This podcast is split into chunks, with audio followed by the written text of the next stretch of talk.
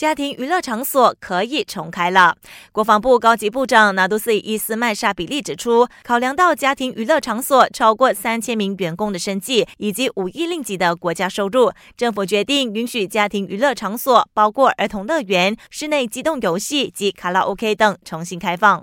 Keputusan ini bukan saja mendengar rungutan daripada ibu bapa dan sebagainya, tetapi juga mengambil kira lebih daripada 3,000 tenaga kerja yang terlibat serta sumbangan 500 juta kepada pendapatan negara. 伊斯麦沙比利提醒，这些获准营业的娱乐场所必须遵守标准作业程序 SOP，包括下载手机应用程式 MySejahtera、测量体温、根据场地大小限制人数等。他也提到，在婚宴上的卡拉 OK 活动一样可以进行。至于酒吧、夜总会和迪斯科等非家庭式娱乐场所，则暂时还不能营业。